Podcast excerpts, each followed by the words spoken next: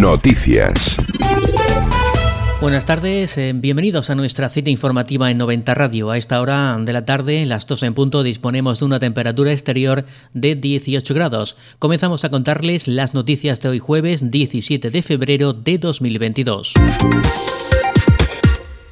Desde hace unos días, la Mancomunidad de Municipios de la Costa Tropical está ejecutando a través de Aguas y Servicios una importante actuación en Almuñícar, presupuestada con 1.713.257,26 euros, con la que se va a mejorar la red de abastecimiento, saneamiento y evacuación de pluviales de la calle Guadix, en las calles que comprenden el entorno del mercado y la rehabilitación de la red de saneamiento que discurre hacia el Paseo de las Flores, incluyendo la ejecución de un colector de apoyo en paralelo a la canalización existente. María José Sánchez, presidenta comarcal, ha visitado las obras acompañada por la delegada de Mancomunidad en Almuñica, Rocío Palacios, el gerente de Aguas y Servicios, Eutimio Gómez, así como miembros de la Corporación Municipal de Almuñicar y el equipo técnico encargado de la redacción del proyecto. Y en esta actuación integral del centro afecta a tres vías principales. Una es el entorno del mercado, que es donde estamos ahora mismo.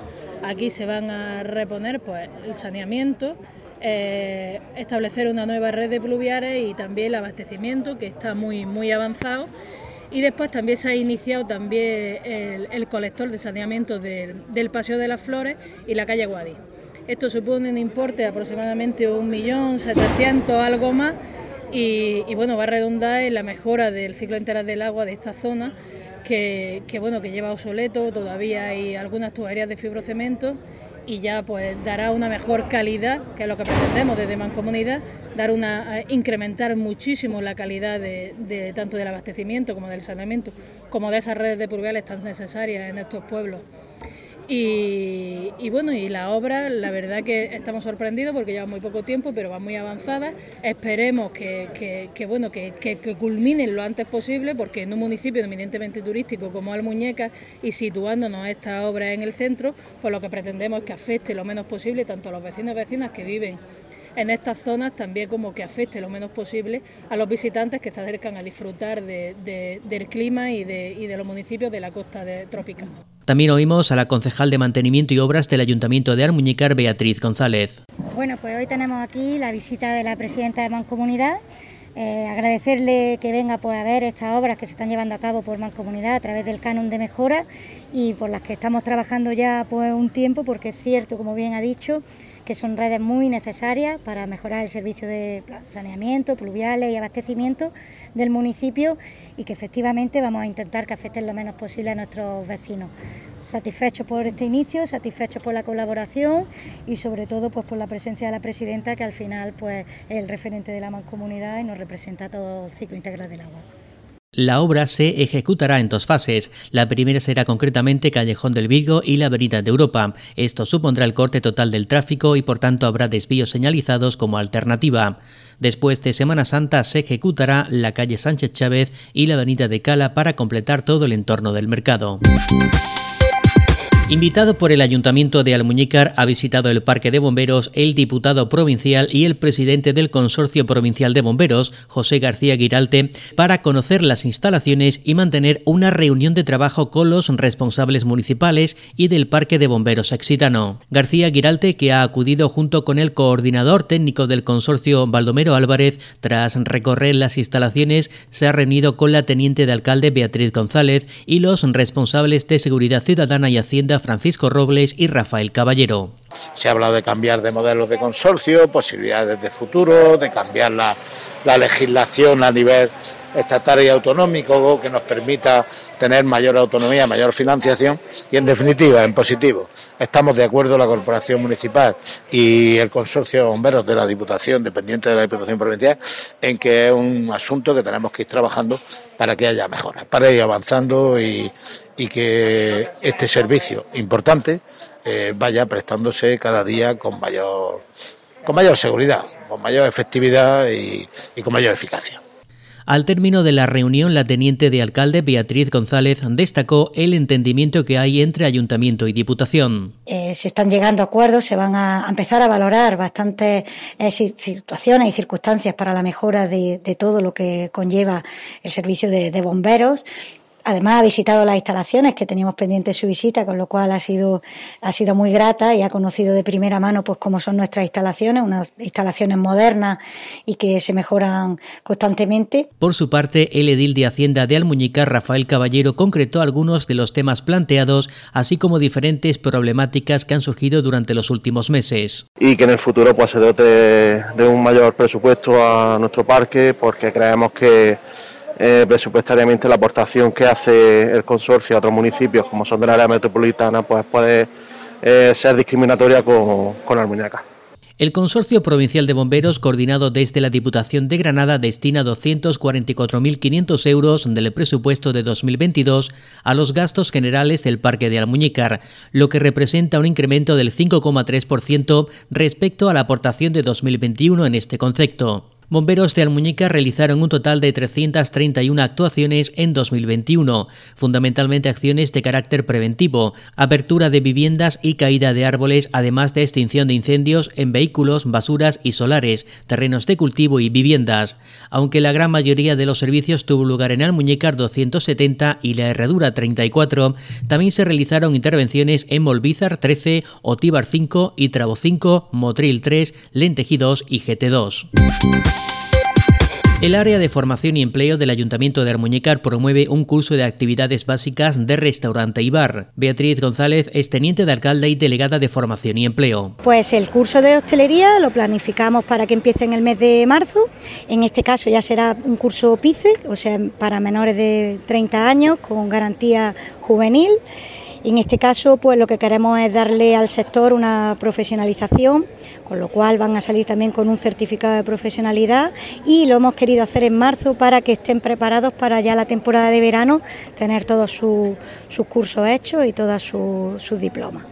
El plazo de inscripción para participar en este curso es hasta el próximo 2 de marzo a través del correo aroda.cámaragranada.org, en la página web www.empleoymovilidad.es. Asimismo, los interesados pueden informarse e inscribirse en el área de fomento y empleo del Ayuntamiento de Almuñicar, situado en la segunda planta de la Casa de la Cultura. Para más información pueden ponerse en contacto a través del correo fomento y empleo o en el teléfono 958 63 91 70. El vicepresidente del comité organizador del decimoquinto Congreso del Partido Popular, Manuel Pérez Martín, ha anunciado que la actual presidenta local y alcaldesa del municipio, Trinidad Herrera, ha sido la única candidata que ha postulado para revalidar la presidencia del PP local. Por lo tanto, la elección de la candidata se hará por el sistema asambleario. Pérez Martín ha asegurado que el Congreso será abierto y muy participativo. Se han convocado los afiliados populares, los distintos gremios y asociaciones del municipio, ya que pretenden contar con ellos para organizar lo que será su hoja de ruta. En este acto se contará con la presencia del presidente provincial Francisco Rodríguez y de numerosos cargos orgánicos del Partido Popular una asamblea que se llevará a cabo este jueves 17 de febrero a partir de las 20 horas en la Casa de la Cultura.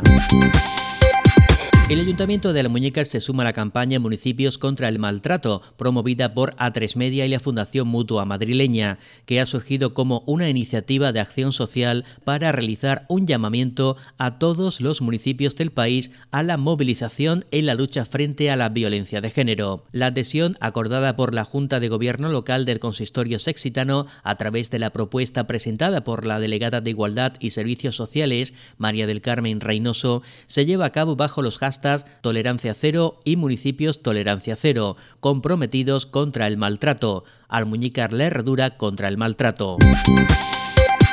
El afortunado cliente de joyería Torres de Almuñícar, Esteban Ruiz, ha conseguido el viaje y estancia a París para dos personas que ofrecía la Asociación de Comercios Exitano ACOS, contando con el Ayuntamiento de Almuñícar en la campaña de San Valentín, a través de los Rasca y Ganam que conseguían los clientes de los comercios asociados participantes en la misma. El acto de entrega del premio tuvo lugar en Viajes Eroski de Almuñécar. Al mismo asistieron los ediles de Comercio, Hacienda y Relaciones Institucionales Francisco Robles, Rafael Caballero y Alberto García Guilaber, junto con la presidenta de ACOS, Remedios Enrico, la representante de Joyería Torres, Rosy Torres, y el director de la oficina de Eroski, Carlos Benavides. Esteban Ruiz ya tiene planificada la fecha del viaje, será en Semana Santa e incluso ampliaremos la estancia en París. El PSOE de Granada ha asegurado que el tiempo de Luisa María García Chamorro como alcaldesa de Motril ha concluido y ha pedido su dimisión tras conocer que la Fiscalía en un decreto aprecia un delito de malversación de fondos por pagar con dinero público del ayuntamiento motrileño una condena personal. Flor Almón es secretaria general del PSOE de Motril y miembro de la Ejecutiva Regional Socialista. Nos parece que una ciudad como Motril, y ya lo dijimos en su momento, ya lo dijimos cuando fue condenada, de luego se merecía a una persona ejemplar con una conducta ejemplar.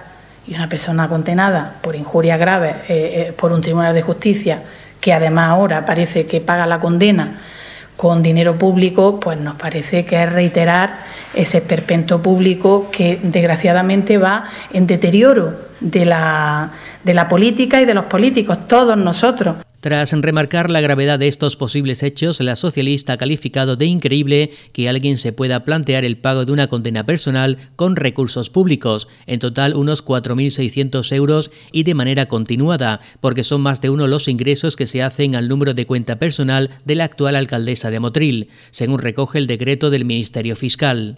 Del mismo modo, Vox ha exigido la dimisión de la alcaldesa motrileña después de que el Ministerio Fiscal considere que hay indicios suficientes para investigar a la regidora por un presunto delito de malversación de caudales públicos.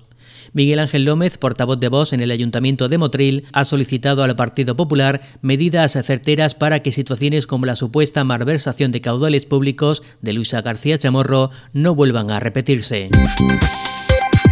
Los programas de refuerzo impulsados por la Consejería de Educación y Deporte para luchar contra el fracaso escolar mejora la tasa de promoción del alumnado participante de manera continua hasta el 95%, es decir, ha incrementado en 8 puntos. Estos datos se desprenden del estudio realizado por la Consejería que se enmarca en el Plan Estratégico de Evaluación Educativa para el periodo 2021-2027, que tiene como finalidad la mejora de los procesos evolutivos en el ámbito educativo con el objetivo de incrementar el éxito de todo el alumnado y la calidad del sistema. Este informe ha sido presentado por el consejero Javier Imbroda en el Consejo de Gobierno. Por otra parte, la valoración que hace la comunidad educativa es muy positiva de todos los programas. Así, el alumnado de primaria valora con un 9,5 el programa de refuerzo estival. Las familias y los docentes valoran con un 8,8 y un 8,9 respectivamente el PROA. El Ministerio de Industria, Comercio y Turismo ha abierto el plazo para optar a las ayudas del programa Experiencias Turismo España, financiado en su primera convocatoria con 26 millones de euros procedentes de los fondos de recuperación Next Generation. Las solicitudes podrán presentarse hasta el próximo 15 de marzo. Según el Ministerio, el programa Experiencias Turismo España va a mejorar la oferta experimental que España pone a disposición de sus visitantes y atraer turismo de calidad. Este nuevo programa va a potenciar el valor de nuestro rico patrimonio material e inmaterial, relanzando la autenticidad de los territorios y sus poblaciones para su promoción internacional una apuesta por la calidad y la excelencia de nuestro modelo turístico, que refuerza a España como líder turístico a nivel internacional. Con un presupuesto total de 100 millones de euros hasta 2023, esta iniciativa persigue aumentar y mejorar las experiencias que componen la oferta turística de España, impulsando iniciativas innovadoras y transformadoras de experiencias de ámbito nacional o que se desarrollen al menos en tres comunidades autónomas, con el fin de facilitar su promoción en mercados internacionales. El sábado día 5 de marzo a las 20.30 horas, con entrada libre previa invitación, el artista motrileño Carlos de Jacoba levantará, a buen seguro, al público del Teatro Calderón, con una actuación esperada que también contará con la participación especial de su hermano David. El concejal de Cultura, Miguel Ángel Muñoz Pino, ha destacado la importancia de un evento repleto de emoción. Este pedazo de espectáculo que tenemos el 5 de marzo en el Teatro de eh, Calderón también eh, estaba entroncado eh, y, con el 140 aniversario del, Teatro Calderón, porque aunque tenemos un, evento de primer nivel, eh, como el que tenemos, que todos conocemos, eh, el 26 de marzo, este concierto que estaba previsto para el, para el 2021, también el, que era cuando era exactamente el 140 aniversario, es un evento también de, de una calidad extraordinaria de un motrileño nuestro, medalla de oro, y nosotros teníamos el placer de, ese, ese, concierto mm, también eh, incrustarlo entre los actos del 140 aniversario del Teatro Calderón. Estoy muy contento porque por fin, después de todo lo que hemos pasado, por fin voy a poder estrenar lo que voy haciendo por, por todos los sitios que, que nos dejan, ¿no? que eh, mi espectáculo de guitarra con, con un quinteto donde viene bajo eléctrico, percusión, baile, cante y tendré el honor también pues, de, de, tener a David de Jacoba conmigo, ¿no? que es mi hermano que yo, pues la verdad que para mí uno de los mejores artistas cantadores de su generación. Las entradas libres con invitación podrán obtenerse en www.gliglon.com y en la taquilla del propio teatro en su horario habitual. Antes de marcharnos, le damos cuenta del pronóstico del tiempo para el resto de la jornada, como ven cielos despejados, temperaturas en ascenso y vientos de levante. Para hoy se espera una temperatura máxima de 22 grados. Es todo por el momento, más información a partir de las 8 en punto de la tarde y permanentemente en www.90.info. Noticias.